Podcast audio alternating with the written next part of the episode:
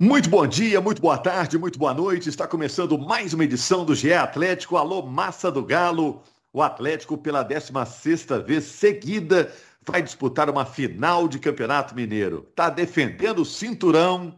O Atlético é o atual campeão. Vai tentar um tricampeonato e vai enfrentar o Cruzeiro no sábado, às quatro e meia. A Globo mostra esse jogo, o Sport TV também. Vai ser uma semana em que vamos falar muito desse clássico na Globo, no Sport TV e também no GE. Globo, a nossa página na internet. Então vamos falar do clássico, vamos falar do jogo que levou o Atlético à decisão, a vitória por 3 a 0 sobre a Caldense. E vamos falar também de Libertadores, porque saiu um grupo do Atlético na Libertadores. Eu sou Rogério Correia, estou com o Henrique Fernandes, com o Jaime Júnior, com a Carol Leandro, que é representante da torcida aqui no nosso podcast, e o Marcelo Cardoso, que é do GE. Globo. Grande abraço, gente. É, quero saber se está todo mundo ligado, plugado, aquele alô geral, todo mundo conectado aí. Fala, tá ligado? Presente. 220. Salve. Quem, está 220 aí? O Jaime Júnior? Eu, ué. Ô Jaime Júnior, então vou te dar uma casca de banana aí. Qual o é. tamanho do favoritismo do Atlético nessa final, do caro time atleticano? De 0 a 100, vamos quantificar isso. De 0 a 100, qual o tamanho do favoritismo, Jaime? 60 a 40 para o Galo. Ah, é? O, Henrique já tem uma opinião formada. Se perguntou é porque tem opinião. Oi, eu responder isso, cara. Leu minha mente. Para mim, 60 a 40 para o Galo. É. Você, Carol? 70 a 30. Nossa, a Carol tá confiante. E você, Marcelo? Fico no meio dos dois aí, 65 35. e aí eu pergunto para vocês, ó, para quem pegar essa bola, é bom para o Atlético pegar o Cruzeiro na decisão? É importante o Atlético pegar o Cruzeiro na decisão? Ah, o título fica maior, viu, Rogério? Quando, com todo respeito aos demais times do campeonato, mas o Campeonato Mineiro, ele, ele fica maior quando é definido pelos dois maiores times do estado. E, e eu acho que ele fica mais incontestável também. É aquele título que não tem vírgula. Você ganhou do seu maior rival no final. E a rivalidade dá uma grandeza muito grande para a taça. Você viu que a Carol tá, tá contando com o título, né, Henrique? É, eu acho que ela tá certa. Eu acho que o atleticano tem essa expectativa e a obrigação maior é do Galo. Se você for analisar, quem pode se impactar mais se perder esse título? Uma derrota normal, vamos lá, 1x0, 2x1, como foi o clássico da, da primeira fase. Para mim é o Atlético, está muito claro. Uma derrota normal no sábado, e aí uma derrota que não seja dilatada, com uma atuação muito abaixo da atuação do rival, para o Cruzeiro não afeta muita coisa, pensando em Série B. O Cruzeiro alcançou o seu objetivo, que era chegar à decisão para medir forças, ter essa oportunidade de medir forças com o Atlético. Para o Galo, sim. Para o Galo vai gerar uma certa frustração, é, vai fazer com que ao longo do ano esse jogo seja sempre lembrado pelo rival. E a gente está falando de um time que, por méritos próprios, bom trabalho, ambição, foi montado para brigar por tudo, né, Rogério? E tecnicamente esse é o título mais, entre aspas, fácil da temporada. Então é importante para o Atlético confirmar essa ambição de brigar por tudo, já conquistando esse título, né? E aí é uma tradução um pouquinho assim do que a Carol falou, do, do sentimento da arquibancada. O torcedor, claro, vai continuar apoiando o Atlético ao longo do ano, mas vai ter um tom de cobrança se perder essa final. É, a boa notícia para o Atlético, para o atleticano, é que o time normalmente, desde o ano passado, quando é colocado sob pressão, responde bem. Normalmente. Nos momentos que o time foi provado, o time deu boa resposta. Até no jogo contra o Palmeiras, que foi o jogo talvez mais traumático do ano passado. Que o time precisava ganhar o jogo, saiu na frente, aí uma questão mais individual. Não foi uma atuação fraca do Atlético, no momento que ele estava ali colocado diante de um mata-mata. Então eu acho difícil o Atlético não fazer um jogo bom no sábado. Eu acho que até pelo momento, pela preparação, pela fartura do elenco, pelas opções que aos poucos o Turco está achando e que ele somou mais algumas. O jogo que o Zarate fez, por exemplo, nessa semifinal foi muito forte. Parece um jogador recuperado para jogar a decisão. Por todo o contexto, eu espero o Atlético jogando bem no sábado. E o Atlético jogando que sabe, contra o Cruzeiro jogando que o Cruzeiro sabe, o Atlético é favorito. Por isso eu dei o favoritismo ao Atlético na final. Ô Jaime, me lembra aqui, a última decisão de Campeonato Mineiro entre Atlético e Cruzeiro foi a de 2019. E naquela decisão tinha favorito? O Campeonato Mineiro de 2019, você me pegou de surpresa aqui agora. Mas para mim era o Cruzeiro já. Para mim era o Cruzeiro. O Cruzeiro era, era o time mais é. rico do ano, vinha de título de Copa do Brasil. E o Atlético era campeão. Um eliminado na Libertadores, né? É, o Atlético era campeão até a última bola, né, Marcelo? É um pênalti no, no, finalzinho do jogo no Independência. O Galo tinha a melhor campanha, né? Até por isso a final foi no Independência. Mas foi até a última bola, o Atlético era campeão, vencendo por 1 a 0 E aí o Cruzeiro consegue o gol de empate no último lance, um gol do Fred, de pênalti, já, já no final, né? No final do jogo. Última bola é uma, uma maneira de expressão. Num pênalti que foi marcado com o auxílio do VAR também, né? É isso. Agora, Jaime, e para esse clássico? É, é, eu estava perguntando aí para Carol se é bom o Atlético pegar o Cruzeiro na final. A gente, que é da imprensa, acha legal. Pô, legal, uma final Cruzeiro e Atlético. Pro Atlético é bom? É bom, até porque é um teste também para o time, né? É, o Atlético teve um grande teste contra o Flamengo, na decisão da Supercopa, um bom teste contra o América, que hoje é, é, um time que já há três anos, sempre com bom desempenho esportivo, o América conseguiu se classificar na Libertadores de forma extraordinária, contra Guarani e Barcelona, e estará no grupo do Galo da Libertadores, foi um jogo legal, um teste legal para o Atlético. Os outros jogos do Campeonato Mineiro, né, teve um clássico já também contra o Cruzeiro, que foi um teste importante, mas os, os outros jogos do Campeonato Mineiro, o, o, nível é bem diferente do que o Atlético hoje está. A gente viu por esta semifinal. O Atlético venceu os dois jogos contra a Caldense com tranquilidade. E temos de destacar também com muitos desfalques com jogadores servindo as suas seleções nas eliminatórias. Nesse jogo do Atlético contra a Caldense, era um total de nove desfalques. O Hulk, por exemplo, não jogou porque estava suspenso. E o Atlético jogou com tranquilidade, dominou o jogo completamente. O time da Caldense só conseguia chegar em chutes de fora da área. Então, o, o Mohamed, ele pega um trabalho já muito bom do Cuca e está dando sequência agora. Então, o Atlético, para a temporada que vem, agora pela frente, com Libertadores, com Copa do Brasil e com Campeonato Brasileiro, é, esse jogo contra o Cruzeiro, que é um Cruzeiro que está bem arrumado pelo Pesolano, é um time que tem é, bons valores, como o Edu, está metendo muitos gols. O Vitor Roque, esse menino, que é, é, é, um valor que o Cruzeiro tem na sua categoria de base e que está fazendo ótimas partidas. Um meio de campo que, que joga com muita intensidade, como gosta o, o, o Pesolano. É, a gente vai ter o Atlético tendo um teste melhor agora. Então, vai ser ótimo vermos esse clássico Atlético e Cruzeiro pelo tamanho que é o jogo, sabe? É, é, vai ser ótimo para o Galo ter o Cruzeiro na, pela frente na decisão.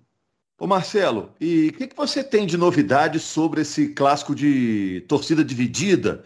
A Polícia Militar garantiu que dará condições para que a gente tenha um clássico com a presença das duas torcidas em igualdade de tamanho, né? Não é aquela história de 90% de ingressos para um, 10 para outro. Teremos o Mineirão dividido. O que, que você sabe de novo em relação a esse clássico é, que teremos no próximo sábado?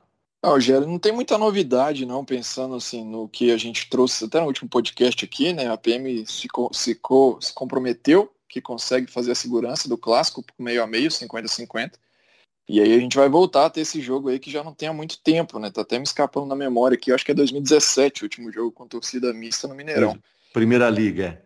É. Exatamente. E, então... eu estava vendo, são só, foram só dois jogos no novo Mineirão com torcida dividida. Teve um da reinauguração do Mineirão e teve esse da Primeira Liga. Esse agora é o terceiro. Pois é, e aí fica, fica a nossa expectativa, né? O próprio Turco ressaltou isso muitas vezes na coletiva de, desse domingo, né? Depois da vitória, pedindo paz, pedindo tranquilidade, porque é o que todo mundo espera, né? Um jogo com torcida mista, que todo mundo há muito tempo espera para que tenha condições de acontecer isso novamente e que seja tudo tranquilo, que seja um jogo bem disputado dentro de campo e fora de campo, o pessoal consiga aceitar que é, que é futebol, né? Uhum. As duas torcidas estão igualmente animadas para essa decisão, hein, Carol? Rogério, eu acho que os cruzeirenses estão empolgados porque o jogo do turno do campeonato, né, deixou eles animados. Eles jogaram bem, conseguiram dificultar muito o jogo contra, contra o Galo, que a gente sabe que tem uma distância de futebol muito grande entre os dois times. Então, essa trouxe confiança. É, o fato deles terem jogado bem, conseguir sair à frente e por aí vai.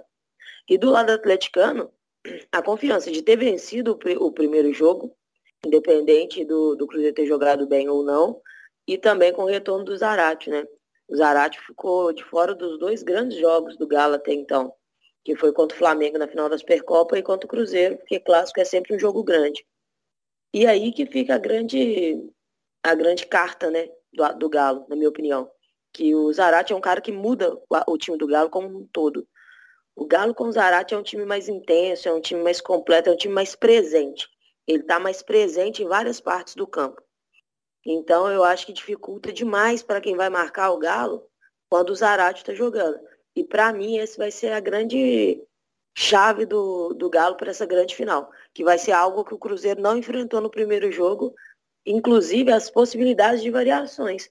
O Cruzeiro não faz a menor ideia de qual time que o Galo vai colocar. Se vai colocar Nath, Zarate, você vai colocar só o Zarate e dois pontas. Então, eu acho que as empolgações estão por igual, estão assim, bem empatadas mas cada um por um motivo diferente. O, sobre esse assunto aí que a, a Carol citou sobre o time, é, eu queria destacar aqui o Nath Fernandes, que é um jogador que a gente sempre, sempre comenta a respeito dele. O Nath teve Covid, e, e aí a gente sempre espera mais do Nath, porque a gente sabe o que ele pode entregar. Eu gostei muito do jogo do Nath contra a Caldense.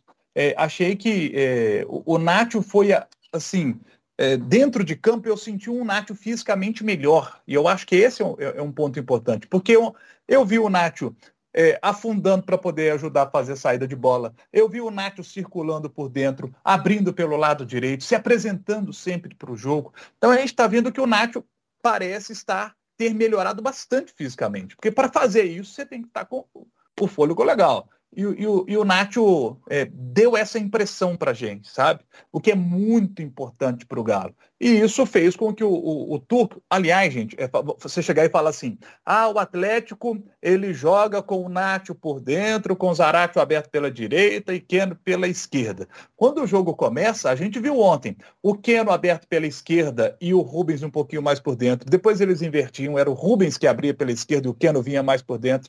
Lá pela direita a gente viu o Zaratio aberto, a gente viu o Guga aberto, a gente viu o Nacho aberto. Então, assim, o Atlético é um time que os jogadores mudam muito de posição, é, fazem essa movimentação que é importantíssima para o futebol, para abrir a defesa do adversário, e essa movimentação, sabe, com os jogadores jogando com intensidade até mais baixa nesse jogo contra, contra a Caldense, porque a diferença técnica é muito grande. Agora, contra o Cruzeiro, é claro que eles vão acelerar mais, né? Porque o sarrafo aumenta. E o Atlético tem muita qualidade, né, gente? Então você vê que é um time que tem entrosamento, né? mesmo com muitos titulares, é, muitos jogadores que estão com as suas seleções, né? é, não podendo participar, mas hoje a gente pode considerar né? Vargas não é um titular do Atlético, na é verdade, Godin não é titular, Savarino não é titular, o Arana sim. O Arana faz falta. Mas para jogar contra a Caldense, o Rubens deu conta. E temos de valorizar muito o que o Rubens tem feito. Porque a leitura dele de jogo, do, daquilo que o Mohamed passou para ele, ele fez muito bem. Que eu citei aqui, ele aberto, aberto, ouvindo por dentro. O lançamento dele para o gol do Ademir foi um negócio espetacular. Então você vê que o Rubens tem muita qualidade. Muito se fala dele nas categorias de base, já vimos jogos do Rubens e ele sempre como meia. Aí o Mohamed falou assim: olha, cara, é uma chance para você que jogar na lateral esquerda aqui. Ele já vinha treinando há um mês assim, segundo o Mohamed. Ele abraçou essa oportunidade e fez dois bons jogos. Acho que ele teve um vacilo no jogo, numa bola na saída de bola assim que ele perde ali no segundo tempo, só esse. O resto, o Rubens foi muito bem, chutou de fora da área, sabe? É, o, o Rubens é, eu tenho certeza a galera gostou do futebol que ele mostrou aí nesses dois jogos contra a Caldense. Eu só acho que foi um jogo muito confortável para ele, o Jaime, os dois jogos. Né? O Atlético foi muito pouco testado pela Caldense e aí fica fácil, um pouco mais fácil para o cara entrar. Eu concordo contigo, acho que ele foi bem, participou inclusive do gol do Ademir. É, a Carol falou que acha que o Zarate pode ser o diferencial. Para mim, o diferencial para o Atlético nessa final é, é o banco. É isso que o Atlético tem que pode fazer ele ganhar o jogo, que fez ele ganhar o clássico, inclusive. O banco é muito acima do banco do Cruzeiro. O Zarate entrando no time, e o Turco já deu um sinal de querer titular, foi perguntado na, na coletiva, ah, você pensa no Zarate seu time titular? Eu sempre penso no Zarate no meu time titular. Ele já tem um time idealizado, eu acho que o Zarate joga. Minha dúvida é como a Carol, se ele joga por dentro, com um ponto aberto, Savarino ou Ademir, uh, ou o próprio Vargas, ou se ele joga aberto, com o Nacho começando o jogo. É, o Zarate vai para o jogo e ele indo para o jogo, olha o banco que o Atlético passa a ter. Saem Savarini e Ademir, né, que são dois que poderiam começar em vez do, do Zarate. Ainda tem o Vargas, ainda tem o Sacha, que tem jogado bem, que fez gol de novo. Isso é que pode fazer a diferença para mim nessa final. Assim, se você for olhar 11 contra 11 ali em 90 minutos, o Cruzeiro é capaz de fazer um enfrentamento com o Atlético num nível muito alto. A gente viu isso. Apesar do Galo ter tido uma estatística, um número no jogo do primeiro, da primeira fase muito superior à do Cruzeiro. No jogo a gente não viu essa superioridade tão clara assim. É, o Cruzeiro sempre teve perto, sempre teve como possível a vitória fez o gol primeiro, enfim. É, é uma final aberta por isso. Mas o banco do Atlético pode fazer muita diferença. E é um banco que vai chegar muito encorpado para a final. Encorpado como nunca, com opção em todos os setores. Né? Talvez falte ali o reserva do Arana. O Rubens supriu bem, mas eu acho que exposto a um teste mais difícil pode se sentir um pouco mais. Mas a zaga do Atlético é bem, é, é bem é, estável e tem muitos nomes. Nomes até demais, talvez. Né? agora com a chegada do Alonso. A lateral direita volta a ter o Mariano, que jogou alguns minutos nessa partida de semifinal. Então vai poder escolher com conforto o turco ali. No meio campo tem o Otávio, se perder um volante. Se quiser abrir o time, pode recuar o Zaratio e usar mais meias. Enfim, ele tem muitas opções para ganhar o clássico. Para mim aí está um diferencial. E a volta do Zaratio é importante, sem dúvida. Mas ela encorpa ainda mais um conjunto de opções que o turco tem para tornar o time mais forte para essa decisão. O Galo é bem favorito, é bem, um favorito bem claro para a decisão. Mas é, como são só 90 minutos, a gente não sabe exatamente o que vai acontecer. Tem só um ponto que eu queria ouvir vocês. Quem é ou quem será o companheiro do Nathan Silva para a decisão contra o Cruzeiro? Quem será? O Hever tem jogado muito bem quando, quando entra. O Godin eh, veio pra, com condição de titular. O Alonso ainda não reestreou tem essa questão. É um jogador que, para mim, é titular do Atlético Alonso. Só que ele ainda não reestreou. E aí, como é que fica? Eu acho que estreia sábado. Para mim, o Alonso vai ser o titular no clássico. É, eu, eu acho que vai ser o Hever, viu, Carol? Pode ser também. Jogou Já, muito nessa semifinal. Ah. Aí, tá vendo? É difícil. É, mas é pela manutenção, né, do, do time. Ele até acho que até em respeito ao Godinho ali, o, eu acho que o Turco vai manter ele. Mas eu vejo o Alonso entrando em campo também. E, e, o, e o Jaime que perguntou? Eu, eu para mim, o Alonso será titular desse time do Atlético. É Alonso e Natan Silva. É agora, é Jaime, agora, agora. Agora, sinceramente, Rogério, é, é uma pergunta muito difícil de responder. Eu faria, sabe o quê? Eu colocaria o Hever. Para mim seria o Hever. Ele tem jogado, ele tem jogado melhor que o Godin. Se for numa análise técnica do, daquilo que os dois fizeram neste campeonato mineiro, nesta temporada, para mim, Hever atuou melhor do que o Godin. Então, por mérito, o Hever deveria ser o titular, na minha opinião. O Alonso, se o Mohamed quiser colocar o Alonso agora, como ele tem entrosamento com o Natan, eu acho que não, não veria problema algum. Não veria problema algum do Alonso entrar, sabe? Mas pelo que o Hever fez até agora, eu, eu escolheria o Hever. Eu, fico, eu tô pensando aqui, qual foi o jogo ruim do Godin, assim, pra gente estar tá tirando ele do time? Esse hoje ele foi mal. Hoje o Godin atrapalhou. Qual é esse jogo? Ai, Flamengo. Ah, mas aí contra o Flamengo Cruzeiro. é mais fácil você errar, né? Cruzeiro? Qual o lance? Contra o Cruzeiro também, ué. Mas aonde? Ele errou umas três, quatro bolas seguidas, saída de bola, tempo de bola, bola nas costas. Não, eu não tô me lembrando dos ele, lances, ele foi não. mal no acho. clássico. Não, ele foi mal no clássico, Henrique. Não, não, Tanto não, que a gente questionou sobre isso no podcast. Não, não, se, não. Se, ele ia, se o rendimento dele ia, quando ia subir, etc. Mas era Sim, por isso, por causa mas eu, eu, pens, eu pensava no jogo do Flamengo, não pensava especificamente no clássico. Eu acho que no, no clássico ele não teve abaixo do Natan. Não teve, não teve. Mas, mas, assim, eu não quero saber o que, que você acha que ele deve fazer. Não, quem vai jogar é o Godinho. Quem, que ele vai, quem que vai jogar? Quem vai jogar é o Godin. Eu vou ficar bem surpreso se, se não for. O Alonso nem jogou pela seleção. Tem que ver se vai jogar na terça, estrear no clássico. É improvável que faça. Eu acho até que no final das contas o Alonso é que vai ser o titular, gente. Lá na frente, na temporada. Isso, é. Mas eu é, acho que para o jogo do fim de semana, a tendência maior é que seja o Godin por uma questão de critério. Eu acho que não tem erro grave do Godin, gente. Nem a bola do Flamengo é um erro gravíssimo. Godinho correndo para trás. Ou... Se você for olhar, o Flamengo também vai ter problema defensivo lá. Tomou dois pro Atlético. O goleiro deu rebote pro meio da área, ninguém chegou no rebote. O segundo gol, no final, você deixar o Atlético colocar quatro na área com o Hulk sozinho, de mano, você vai tomar gol. Sempre você vai achar um problema. Você tem que tentar olhar, é como o Carol falou, realmente. Pô, saída de bola do cara tá ruim, tá prejudicando o time nesse ponto. Pode ser. Agora, você vai ter que lembrar que o primeiro gol contra o Flamengo na Supercopa, ele dá o passe para tirar dois de marcação lá no início, na origem da jogada. Ele é que acha o primeiro passe por dentro. Então, tudo é, é, relativo. Eu acho que tem jogador que você dá a chance e o cara às vezes sente a camisa, não consegue andar, não, não joga, coisa não caminha. Agora, Godinho é o tipo de jogador que tem que ter um pouco mais de paciência, um pouco mais de calma para primeiro fazer esse cara adaptar, depois recuperar o melhor jogo dele né? O Godin vem de uma temporada fraca num time fraco. O Cagliari é fraco. No Atlético ele vai estar tá mais protegido. Então talvez você consiga fazer uma adaptação dele com mais tempo. A chegada do Alonso é um grande problema para ele, porque ele tem uma sombra gigantesca. Mas que nesse momento ainda não está com ritmo de jogo, está treinando há pouco tempo. A adaptação dele ao time em si é, é tranquila. O Alonso era jogador do Atlético.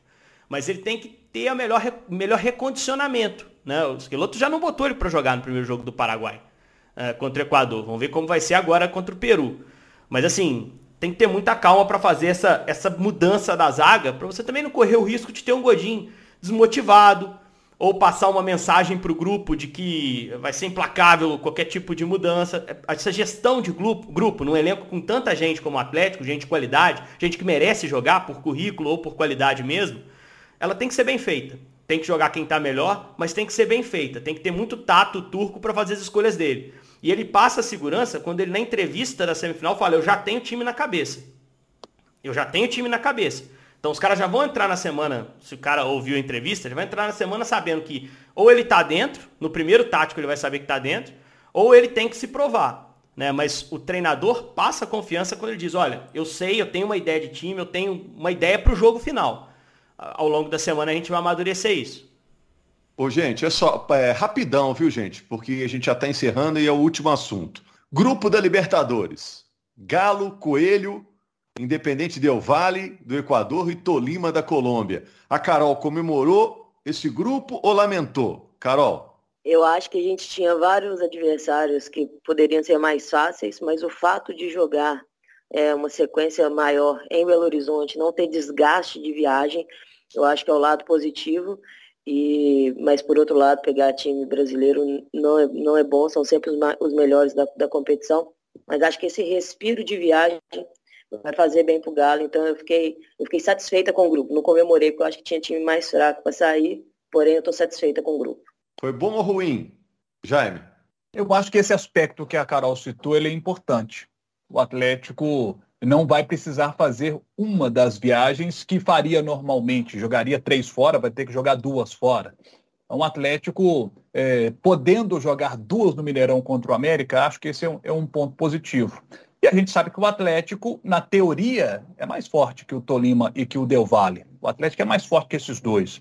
Del Valle, por exemplo, é um time que jogou contra o Barcelona. O Barcelona poupando seus jogadores, porque estava de olho no jogo contra o América e meteu 2 a 0 no Del Valle. Tem um recorte que a gente pode fazer, eles não estão bem no campeonato equatoriano. O Tolima já está melhor no campeonato colombiano. Mas o Atlético é melhor é, que qualquer um dos três. É, o Atlético tem que fazer a sua parte. Mostrar sua bola, se impor e terminar como primeiro do grupo. É o que todos nós esperamos. Encontrando, claro, as dificuldades que vão aparecer, porque são times de Libertadores da América, o, o Del Valle é o atual campeão lá no Equador, o Tolima é o atual campeão lá do Apertura lá na Colômbia. Então é claro que, que não vai ser fácil. Isso, evidentemente, isso não vai acontecer, né? Também nos confrontos contra o América. Mas o Galo é melhor e tem que se impor, tem que ganhar e tem que ser o primeiro. Marcelo? É, não tem como fugir muito disso, não, né? A gente estava acompanhando o sorteio lá quando saiu, acho que quaisquer adversário que viesse para o Galo, o Galo seria favorito para passar em primeiro, né? Por tudo que fez em 2021, pelo elenco que tem agora. E eu acho que a questão de logística pesa muito. Assim, se a gente for pensar, os últimos três jogos do Atlético vão ser em Belo Horizonte. Então acho que isso tem um peso muito grande assim em termos de, de tabela. Acho que dá para o Galo fazer mais uma boa campanha, como fez no ano passado, e tentar de novo ter aquela vantagem, né? De decidindo todos os jogos em casa e depois do mata-mata. E aí, Henrique, para fechar? Né, se o América não for inteligente, né, Marcelo, na venda de ingressos, ele vai jogar como visitante. Ele vai jogar. A gente sabe como funciona aqui. Né? A torcida do Atlético vai rapelar os ingressos, vai comprar o que tiver até do América. Vai ter caso de ter pois que é. fazer é. uma separação lá com a polícia olhando aquelas confusões que de vez em quando acontece de atleticano no meio de torcida do América, a gente já viu em semifinal, final de Mineiro. Então, se o América não controlar bem essa venda, o Atlético vai ter um mando a mais, porque torcida não tem comparação em termos de tamanho E Libertadores mexe muito com o atleticano, é o carro-chefe da temporada. Rogério, eu tô com o Marcelo, acho que qualquer grupo que caísse, o Atlético era favorito. A passar e até passar em primeiro. É difícil você imaginar uma configuração de grupo em que o Atlético tivesse a vaga ameaçada no papel. Dito isso, se engana muito quem pensa, até por ser um time mais conhecido, que o Del Valle é o time de fora mais forte desse grupo. O Tolima é o melhor time da Colômbia no último ano e meio. No, último ano e meio. Foi campeão da apertura, perdeu a final do clausura. Um time que perde muito pouco. Não é vistoso o time do Tolima mas é um time muito competitivo, tem volantes muito fortes, principalmente fisicamente. Para mim, o melhor jogador do time é o Juan Rios, que é um volante de 30 anos, vendo a melhor fase da carreira dele. Conseguiu reforçar bem para melhorar o seu jogo, principalmente pelo lado do campo. Tem na ponta direita o Plata, que foi líder de assistência no último ano no Campeonato Colombiano. E agora tem o Ibarguém também na outra ponta, campeão da Libertadores de 16 no Atlético Nacional. Tem três atacantes muito fortes fisicamente, que é o Juan Fernando Caicedo, teve várias vezes até cotado para vir para clube brasileiro. Centroavante de área, um cara bem forte fisicamente. Trouxe o Rangel, que foi do Júnior de Barranquilla. E ainda tem um paraguai, Gustavo Ramírez, que é aqueles caras que entram no segundo tempo para atrapalhar, para brigar lá na frente, para incendiar. Então é um time do Tolima muito chatinho, muito chatinho é, que quando joga no seu estádio, né, lá, lá em Ibagué, é um time mais perigoso, a logística não é simples, é uma cidade no interior da Colômbia. Quem conhece o interior da Colômbia fala que as estradas não são tão boas, que os acessos não são tão fáceis. Então o Atlético vai ter essa, essa dificuldade. E o Del Valle, do e ano é logo passado, na estreia, né, Henrique? Logo na estreia, né? Vai ter que se preparar rapidinho, logo depois da final do estadual. Né? E, e, o Del Valle, o Del Valle do segundo semestre do ano passado era ótimo. Era um time muito forte, né? Foi campeão equatoriano e, e, foi, e, é curioso, né? Porque o Del Valle já chegou à final de Libertadores, já ganhou Sul-Americano e nunca tinha ganhado equatoriano. Foi a primeira vez no ano passado. O técnico é um português, é o Renato Paiva, que teve negociando com o Santos, que era o plano B para o Botafogo se o Luiz Castro não aceitasse. Então o futebol brasileiro está olhando para esse treinador. Ele é um treinador que tem um histórico, histórico longo na, na base do Benfica e está no primeiro trabalho dele de time principal mesmo. Já trouxe esse título equatoriano, é um time com ideias muito claras de jogo. Ano passado tirou o Grêmio, já na gestão dele, na pré-Libertadores, vocês vão se lembrar. E aí acabou caindo no grupo do Palmeiras, ficou em terceiro lugar. Mas é um time, um time interessante, um time que forma muito jogador. Tem alguns jogadores de seleção no elenco. Né? O Moisés Ramírez, goleiro, é da seleção. O Beder Caicedo, lateral, era titular da seleção, quebrou a perna na Sul-Americana do ano passado, mas vai estar tá voltando. Tem o Gaibor, Júnior Sornosa, o Dani Cabeças, que é um ponta que eles trouxeram agora, também passagem de seleção. O Ayovi, centroavante experiente, estava no Estudiantes, contrataram para esse ano. Jogou a Copa de 14, estava no grupo da Copa de 14. Então é um time que tem muitos jogadores interessantes, juventude, mas que não tem jogado bem, como o Jaime bem disse. É, eu diria que o Tolima é o adversário estrangeiro mais duro num primeiro momento, olhando o momento. Mas isso pode virar também. Né? A primeira fase vai se estender um pouquinho. Pode ser que o Renato Paiva reencontre o jeito de jogar do time dele. E aí o Del Valle vai ser um, adversário embaçado. E quanto ao América, o Atlético é favorito para os dois jogos. Não tem como a gente dizer que o Galo é favorito contra um adversário que ele não perde desde 2016. Né? Então, assim, é, é lógico, pode rolar ali um empate que possa atrapalhar o Atlético. Pode rolar até a vitória do América, mas o Galo é favorito nesse confronto com o América. Acho que nesse ponto foi bom, né? Você pega um adversário que já é conhecido, um adversário bem próximo, e tem a questão logística também que é importante. Mas qualquer grupo que fosse, Rogério, Galo era favorito, cara. Acho que o Galo tem potencial é, para passar bem, passar em primeiro. E, e para completar o que disse o Henrique, é, o América não vence o Atlético desde 2016, são 19 confrontos nesse período, com 14 vitórias do Atlético e 5 empates. Em relação ao Tolima, ontem eles jogaram e venceram o América de Cali, 1 a 0. Hoje o Tolima é o segundo colocado no campeonato colombiano, o primeiro colocado é o Milionários, tem 26 pontos, assim como o Tolima, mas tem um jogo a menos. Então o Tolima hoje é o segundo colocado do campeonato colombiano, enquanto o Del Valle é o sétimo colocado. E, o Tolima... tem um belo trabalho de base. É tipo o América, assim, em, em, trabalho de base, como o Atlético também, né? É, eles têm um trabalho legal, muito legal de base o Del Valle. Ah, o Tolima foi impressionante não ter ganho o colombiano. Ele ia ganhar apertura e clausura, que é muito difícil lá, né? Ele perdeu a final pro Deportivo Cali. É, e mesmo tendo perdido seu principal jogador, na campanha inicial dele, o craque do time era o Campas, que foi pro Grêmio. Mesmo assim, o time se manteve estável. Os caras têm um jeitinho de jogar que não é vistoso, mas eles sabem marcar, são chatinhos, tomam poucos gols. Para mim, esse adversário da estreia é o adversário mais embaçadinho que o Atlético vai ter. O jogo, nesse momento, mais difícil. O jogo fora de casa contra o Tolima. Mas esse é assunto para depois da final. É isso aí, gente. É, eu também acho que é um grupo meio casca de banana, viu? O América chega cascudo agora para fase de grupos, né? O Independente Del Vale, nos últimos anos, só está crescendo. E tem o Tolima, que vocês mesmos citaram aí, essa encrenca aí pelo progresso recente, né? A gente na próxima edição vai falar mais de Libertadores, mais de Campeonato Mineiro e tudo mais. Obrigado, torcedor atleticano. O Galo está em mais uma final de campeonato. Grande abraço a todos.